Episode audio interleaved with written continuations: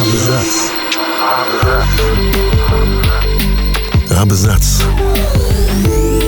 О книгах и писателях. О книгах и писателях. Всем привет, я Илья Булдаков, и сегодня я расскажу вам о том, как создавался знаменитый роман Льва Толстого «Анна Каренина». Все счастливые семьи похожи друг на друга. Каждая несчастливая семья несчастлива по-своему. С этой фразы начинается известное произведение Льва Николаевича Толстого «Анна Каренина». Сегодня этот роман занимает видное место в Золотом фонде мировой литературы, а ведь автору его создание далось совсем нелегко. Он планировал написать книгу всего за две недели, в итоге на нее ушло четыре года. В сердцах писатель восклицал «Моя Анна надоела мне, как горькая редька».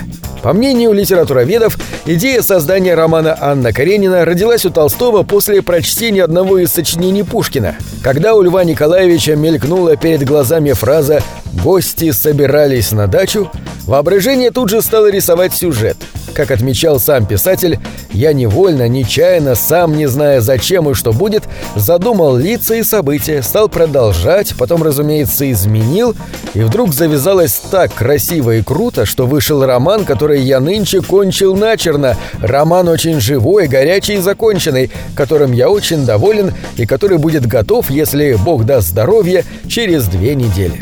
Однако так быстро Толстому написать Анну Каренину не удалось. Из семейно-бытового роман перерос в социально-психологический. Толстой приступил к работе в 1873 году. Когда несколько глав произведения были готовы, писатель их отнес в издание «Русский вестник». Теперь ему нужно было успевать к выходу каждого номера писать продолжение романа. Через четыре года Лев Николаевич Толстой хотел было уже вздохнуть с облегчением, но редактору «Русского вестника» Михаилу Каткову не понравился эпилог, и он его не допустил к печати. Вместо эпилога в журнале появилась заметка – в предыдущем номере под романом Анна Каренина выставлено «Окончание следует», но со смертью героини, собственно, роман кончился. По плану автора следовал бы еще небольшой эпилог листав 2, из коего читатели могли бы узнать, что Вронский в смущении и горе после смерти Анны отправляется добровольцем в Сербию, и что все прочие живы и здоровы, а Левин остается в своей деревне и сердится на славянские комитеты и на добровольцев.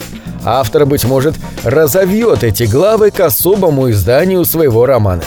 Толстого не раз укоряли в том, что смерть главной героини оказалась слишком жестокой. На это писатель ответил довольно мудро. Однажды Пушкин сказал своему приятелю «Представь, какую шутку выкинула моя Татьяна. Она вышла замуж. Этого я от нее не ожидал».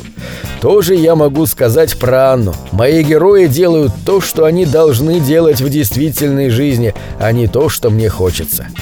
О том, кто стал прототипом главной героини, литературоведы гадают до сих пор. Описывая внешность Анны Карениной, Толстой представлял себе дочь Александра Сергеевича Пушкина. Прическа ее была незаметна. Заметны были только украшая ее эти своевольные короткие колечки курчавых волос, всегда выбивающиеся на затылке и висках. На точенной крепкой шее была нитка жемчугу. Толстому была известна семейная драма его близких знакомых, в которой жена подала на развод и второй раз вышла замуж. Это было неслыханным резонансом по тем временам.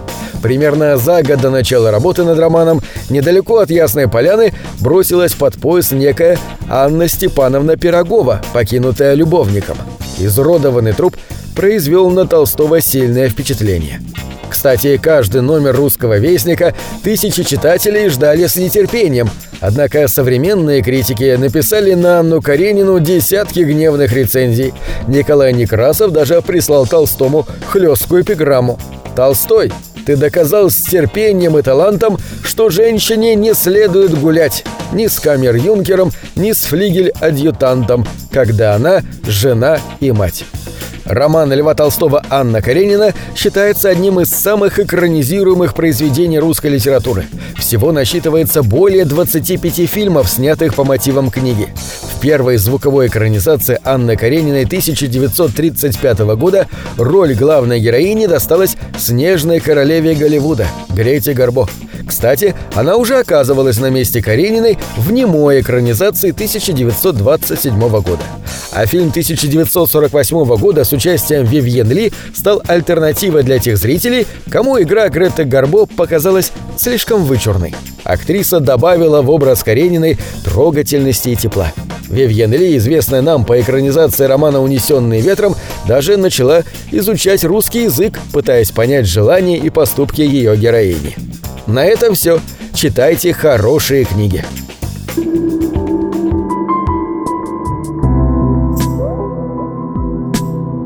Книги — это двери, что выводят тебя из четырех стен.